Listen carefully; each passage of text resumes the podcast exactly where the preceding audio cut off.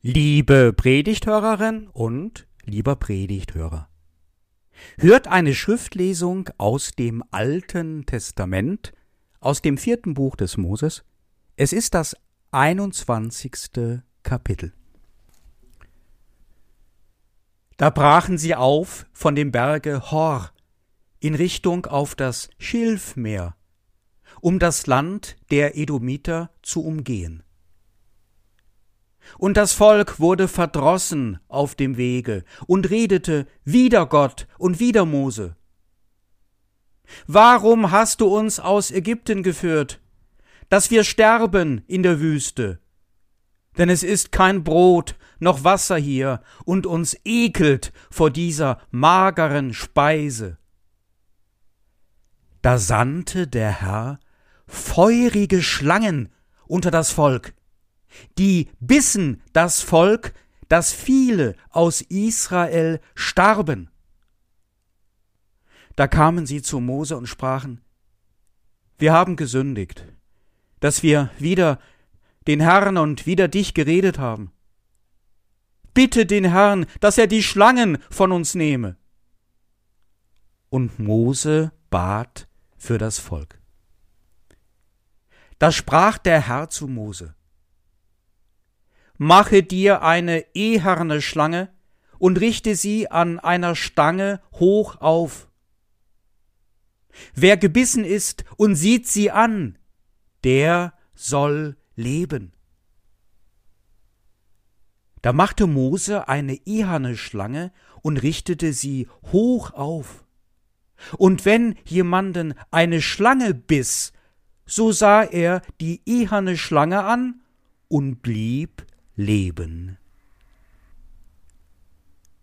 Diese Geschichte aus dem Alten Testament dürfte eher unbekannt sein.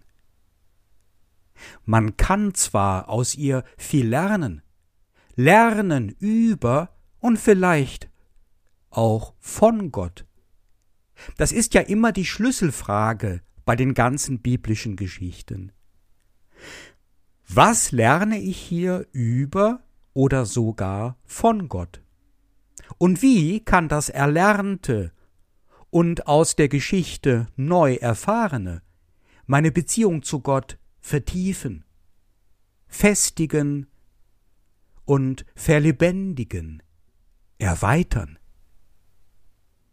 Obwohl man einiges aus dieser Geschichte lernen kann, ist sie dennoch recht unbekannt, und das hat seine guten Gründe entspricht sie doch einem Gottesbild, welches eher unpopulär ist.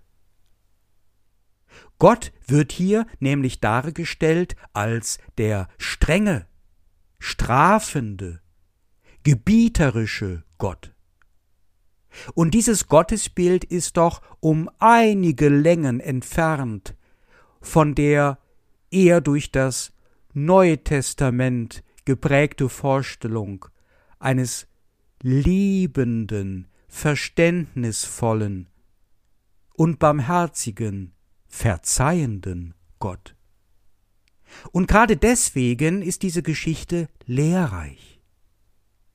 Denn es ist ja immer die Gefahr, dass man auf seinen Gottesbildern sitzen bleibt, dass Gott, der immer auch ein anderer und ganz anders ist, sich nicht unseren Gottesbildern entsprechend verhält, bitteschön, und dann sind wir enttäuscht, und die Beziehung zu ihm wird nicht lebendiger, sondern stumpft ab und ergeht sich in Plattitüden und Klischees. Diese alte Geschichte aus dem Alten Testament ist erfrischend wie eine kalte Dusche. Also, machen wir einmal Reminisziere. So heißt dieser Sonntag heute. Gedenken wir. Denken wir an die alten Geschichten. Moses und das murrende Volk. Wenn man heute in Israel religiöse Leute fragt, was denn die größte Persönlichkeit sei in der Geschichte Israels, dann sagen womöglich einige Miriam, die Prophetin, überhaupt die erste Prophetin, denn sie fing an mit dem Glauben an und dem Sprechen über einen persönlichen Gott. Ihr gebührt die Ehre der ältesten Überlieferung, ältesten Verse der Bibel. Das Miriam-Lied im zweiten Buch Moses, Kapitel 15, es sind die Verse 20 und 21. Bezug nehmend auf die wunderbare Befreiung Israels aus Ägypten, spricht Miriam Lasst uns dem Herrn singen, denn er ist hoch erhaben. Rosse und Reiter warf er in das Meer. Aber viele werden sich auch für den Moses entscheiden. Moses. Dieser große Mann, Befreier, Religionsbegründer, Gottes Seher am Dornbusch, der, der den Namen Gottes erfuhr, Beauftragter Gottes war, Führer in eine gesegnete Zukunft, vielen Menschen eine Heimat gab, Gesetzesbringer, Lichtgestalt. Dem Volk aber ging dieser Moses überwiegend gehörig auf den Senkel. Wenn wir in der Bibel lesen, dann stoßen wir auf das Murren des Volkes. Das Volk war von Moses über weite Strecken entsetzlich genervt. Er führte sie kreuz und quer durch die Wüste, angeblich vierzig lange Jahre. Wie schön, wie trostlos. Was Richtiges zu essen gab es auch nicht, außer dieser fragwürdigen Götterspeise, das Manna. Diese Speise konnte man morgens vom Wüstenboden kratzen, dann guten Appetit. In Ägypten gab es wenigstens für alle Fleisch zu essen. Die hatten dort eine ausgeklüngelte Tierzucht betrieben. Ja, man musste zwar hart arbeiten, auch mithelfen beim Bau der Pyramiden, das war anstrengend, aber hatte so etwas wie ein Zuhause und irrte wenigstens nicht umher. Und dann die Völker, die sich durch das umherirrende Israel-Volk bedroht fühlten, die einen bekriegten. Und man selbst hatte doch gar keine Kriege. Jetzt zum Beispiel musste man wieder diesen Edomitern ausweichen, bevor die einem und der ganzen eigenen Familie womöglich das Leben nahmen. Schön war diese ständige Angst eines hungernden, umherirrenden Volkes nicht. Ich weiß noch, dass wir als Studenten einmal diese Szene nachspielen wollten, diesen heutigen Predigtext. Und ein netter Mitstudent bat darum, den Moses einmal spielen zu dürfen. Wir haben ihn gelassen. Nun, er hat es auch überlebt. Doch, das schon. Aber es war ganz schön knapp. Moses hatte also seine liebe Not mit dem murrenden Volk Israel, und er stand zwischen zwei Stühlen, so als Vermittler. Er musste es dem lieben Gott recht machen und dem murrenden Volk. Keine einfache Aufgabe, kennt jeder Gemeindepfarrer und jede Gemeindepfarrerin, kann einen ganz schön aufreiben. Die zehn Gebote sind entstanden aus diesem Versuch einer Vermittlung.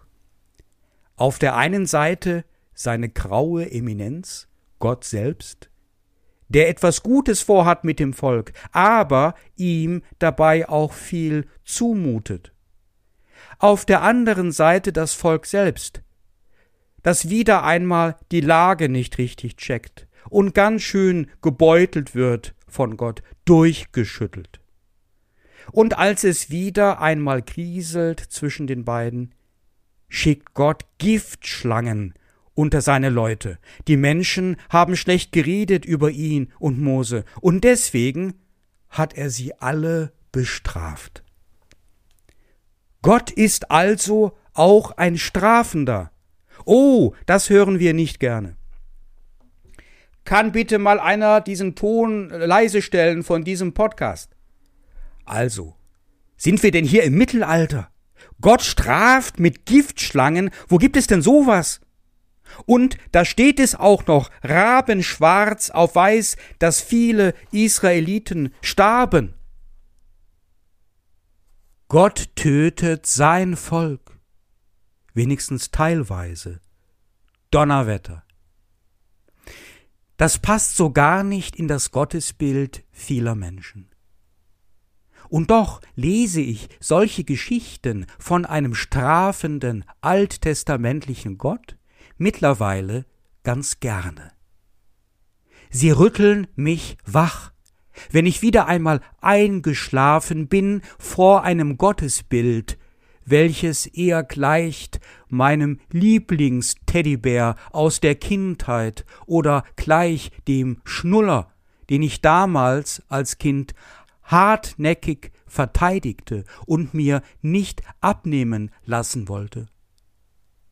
Ich lese diese Passagen über einen strafenden Gott als Christ, wissend von der Predigt des Herrn Jesus Christus, der uns gezeigt hat, welches Gottesbild für ihn das Richtige und für die Menschen das Wohltuende ist. Aber auch Jesus kannte einen strengen Gott, der die Menschen straft, so etwa in der Gleichniserzählung von den Talenten im Matthäusevangelium Kapitel 25, die Verse 14 bis 30. Kurzum, ich würde es nicht drauf ankommen lassen, würde nicht die Gebote Gottes missachten, schlecht über ihn reden, einen egozentrischen, die Menschen verachtenden Lebensstil an den Tag legen, der Lüge Frondienste leisten, mal einen, wenn es mir persönlich denn nützt, leichtfertig über die Klinge springen lassen. Ich hätte viel zu viel Angst vor der Strafe Gottes. Schon deswegen würde ich es nicht tun. Und das Motto Gott sieht alles, aber er verrät uns nicht, ist doch völliger Quatsch. Vor wem sollte uns denn Gott verraten? Er besorgt es gleich selbst mit der Strafe. Also, ich kenne beides. Ich kenne Menschen, die viel leiden müssen in ihrem Leben. Und ich bin mir bei ihnen ganz sicher, dass sie zu den liebevollsten, sozialsten und wertvollsten Menschen gehören.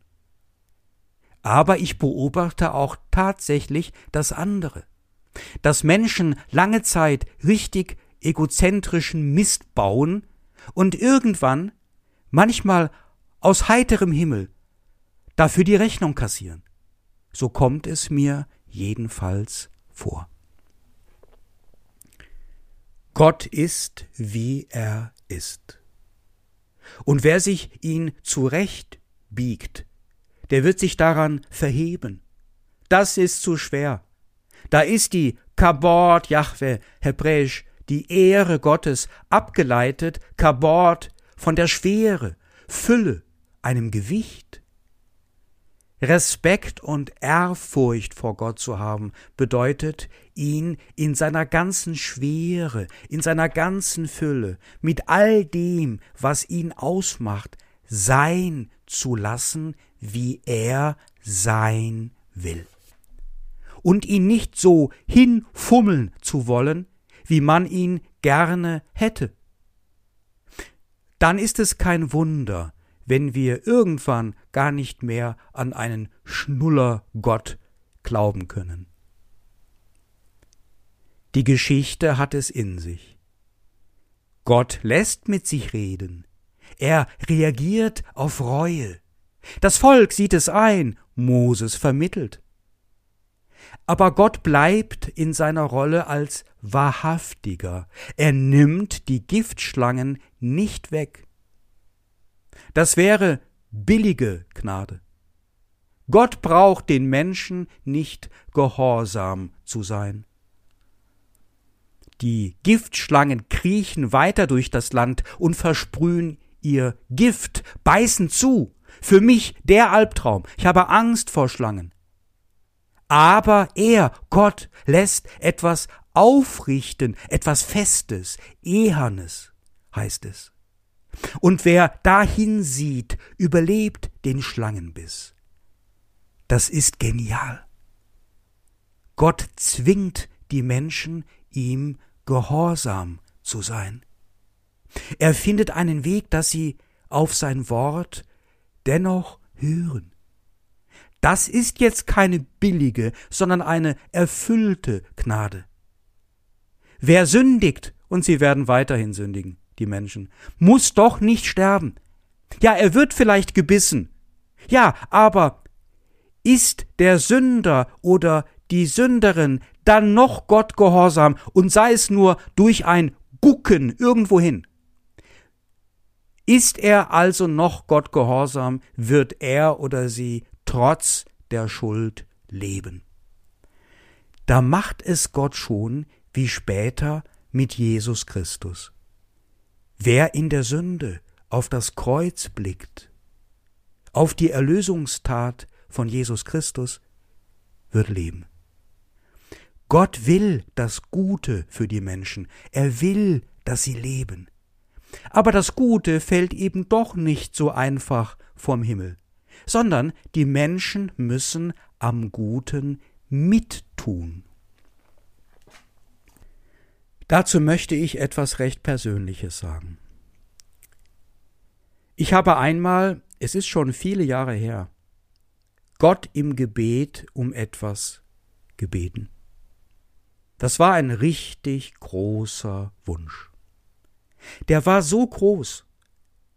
Das hätte ich mir nicht selbst, kein Mensch hätte mir diesen Wunsch erfüllen können, nur ein Gott. Ich habe sehr dafür gebetet. Und dann hat er mir diesen Wunsch auch erfüllt. Das war wunderbar. Das war ein Prozess.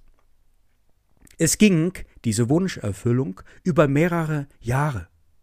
Und ich spürte dabei seine Hand über mir, ja, und auch nein, ich musste auch etwas dafür tun. Ich spürte, dass er auch etwas von mir forderte, ein Mittun. Es war wie eine Heimsuchung. Und es war für mich nicht leicht, jahrelang, nicht leicht. Manchmal, manchmal hatte ich es sogar bereut, ihn darum gebeten zu haben. Gott tut, was er will. Und er sagt zu einer billigen Gnade Nein, danke. Noch ein Beispiel zu den falschen Gottesbildern. Ich klotz TV, wie die Künstlerin Nina Hagen einmal gesungen hat. Erst kürzlich sah ich Harald Krasnitzer, den ich gerne sehe, in einer Rolle als evangelischen Pfarrer. Er war sozusagen mein Amtskollege, hatte seine Rolle auch gut gespielt. An seiner Seite seine Ehefrau, die die Pfarrfrau spielte, ein gutes Team. Die wurden mitsamt ihren Kindern im Pfarrhaus von Kriminellen überfallen. Und das Drehbuch transportierte, und das ist typisch in diesen Jahren, so viel Klischees über die frommen Leute, dass ich schon anfing, mich aufzuregen und meine Ehefrau mit mir. Kaum war die Pfarrfamilie in Geiselhaft genommen, ging es schon los. Herr Pfarrer, ich kann ja machen, was ich will mit Ihnen. Ha. Sie dürfen sich ja gar nicht wehren. Sie müssen mir ja auch noch die linke Wange hinhalten. Von wegen, da war es für mich ein Höhepunkt des Films, dass mein Bruder im Herrn dem Gangster ordentlich eins aufs Maul haute. Jawohl, hätte ich auch so gemacht. Aber der Film war sowieso voller Klischees, wie man sich Dorfbewohner so vorstellt. Die Frauen tragen Kopftücher. Die Kneipe ist ein Auffangbecken für Dummschwätzer. Der Dorfpolizist, als ob jedes Dorf seine eigene Polizeistation hätte, ein gutmütiger Dorftrottel und so weiter. Gott ohne irgendein Bildnis gegenüberzutreten, heißt, mit ihm zu rechnen. Immer. Damit zu rechnen, dass er so ist, wie ich es nicht weiß, nicht erwarte und nicht damit rechnen kann. Gott ist immer auch der ganz andere, womöglich der Strafende, womöglich der Verzeihende. Ich weiß es nicht. Ich weiß nur, dass er ist, wie er sein will. Und ich weiß, dass ich vorbehaltslos ihm gegenüber sein will, ohne zu wissen, wie er ist, wie er für mich sein soll, damit ich ihm womöglich wirklich begegnen kann. Wir haben unsere Gottesbilder alle in uns.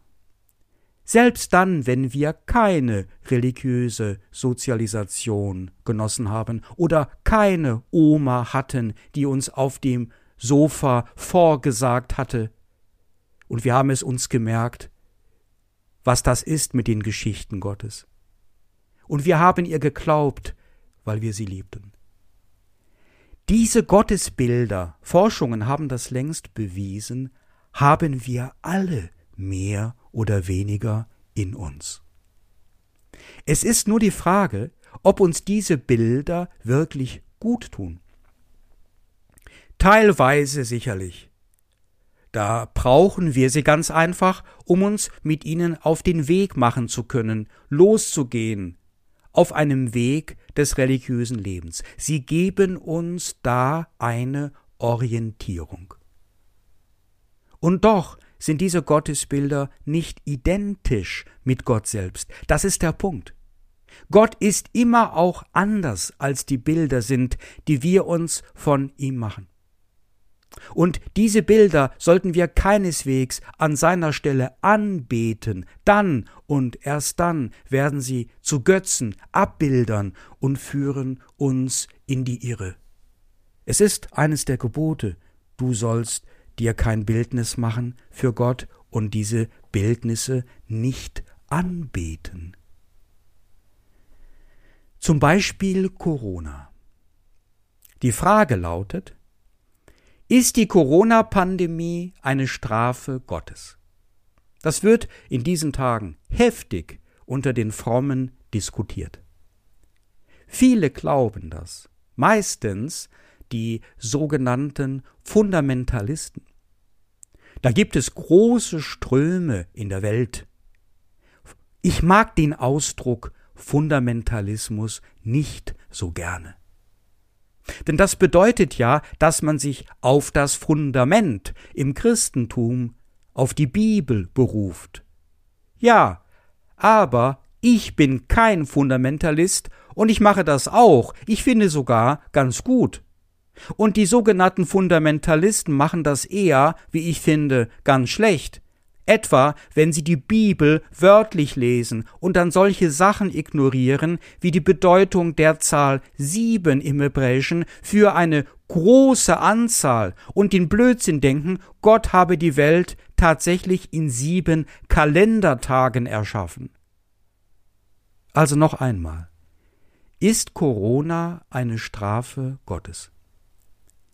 Der Papst hat vor kurzem verlautet Nein, und ich weiß es nicht. Ich glaube es nicht. Ich kenne ja auch die Lieblosigkeit im Fundamentalismus, und das bringt mich auf den Gedanken, man möchte mit der Vorstellung eines strafenden Gottes den Mitmenschen wieder mal eins auswischen. Aber warum hilft Gott dann nicht? Doch wer sagt uns denn, dass er nicht hilft? Mit einem weiten Gottesbild oder einem neuen Gottesbild wird es vielleicht sogar erklärlich. Erkennen wir sogar, wie er hilft. Hat uns Gott nicht auch die Mächte von Vertrauen und Glauben, Hoffnung und Liebe geschenkt, damit wir durch diese Mächte so schreckliche Dinge überstehen wie eine Corona-Pandemie? Ach, da gibt es für die Freiheit Gottes noch viel mehr Möglichkeiten. Zum Beispiel, es gibt einen Gott, der uns nicht helfen will, aus welchen Gründen auch immer. Noch weitere Möglichkeiten gibt es. Es gibt einen Gott, der uns nicht helfen kann. Ich weiß es wirklich nicht. Aber ich weiß das eine. Und das weiß ich mit jedem Tag meines Lebens genauer und entschiedener, so wie man es nur wissen kann, wenn man von etwas ganz und gar überzeugt ist. Und dieses Wissen tut mir gut. Und ich möchte andere Menschen einladen, sich für dieses Wissen zu öffnen. Da gibt es einen unfassbaren, geheimnisvollen, machtvollen und persönlichen Gott. Und der Frieden Gottes, welcher höher ist als alle menschliche Vernunft. Er bewahrt unsere Herzen und Sinne in Jesus Christus. Amen.